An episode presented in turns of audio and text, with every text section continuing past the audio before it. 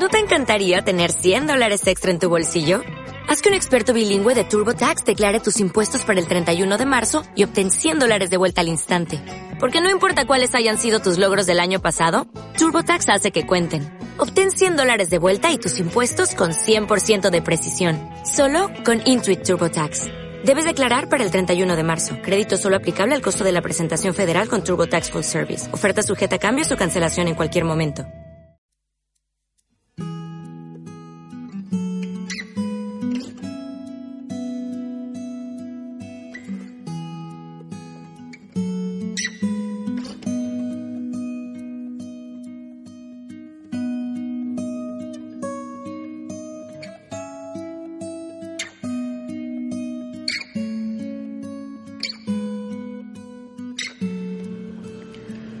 Cuando leemos el libro de Job, wow, su historia es muy, muy difícil, muy fuerte. Pasó por muchas cosas, perdió a sus hijos, perdió sus negocios, eh, tuvo una pelea muy fuerte con su esposa, le cayó una sarna tan fuerte que él se agarrascaba con cactus que encontraba en el desierto. Perdió credibilidad porque la gente creía que Dios lo estaba castigando, pero lo que la gente no se daba cuenta es que Dios estaba llevando a Job a un nuevo nivel de intimidad. Cuando tú lees desde el capítulo 1 hasta el capítulo 38, te das cuenta de todo lo que ha pasado Job. Y de repente llega un hombre llamado Eliú que, que conversa con él, un amigo de Job. Y hablando con él empieza a dar consejos sabios y prepara todo el camino y el corazón de Job para que reciba la voz de Dios. Y cuando ya Dios habla con Job, Job le contesta lo siguiente en el capítulo 42, versículo 2 en adelante. Dice, yo conozco que todo lo puedes, que no hay pensamiento que se esconde de ti. ¿Quién es el que oscurece el consejo sin entendimiento? Por tanto yo hablaba lo que no entendía, cosas demasiado maravillosas para mí que yo no comprendía. Oye, te ruego y hablaré, te preguntaré y tú me enseñarás. De oídas te había oído, mas ahora mis ojos te ven. ¿Sabes lo que estaba sucediendo con Job?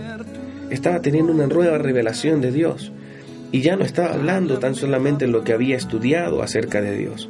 Ya no estaba dando consejos de, de Dios, de lo, que, de lo grande que es Dios, de lo maravilloso que es Dios, sino que ahora estaba viviendo a Dios.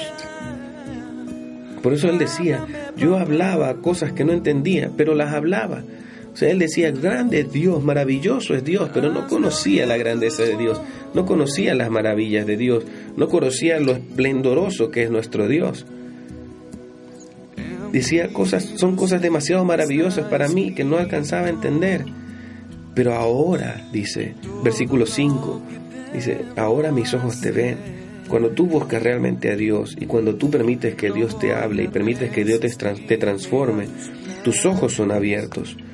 Y no solamente eso, sino que también tus oídos son destapados y puedes escuchar, aún de la palabra, tú puedes escuchar la voz de Dios impactando tu espíritu. Aún tus ojos pueden empezar a ver a Dios en las cosas más pequeñas como en las cosas más grandes del mundo.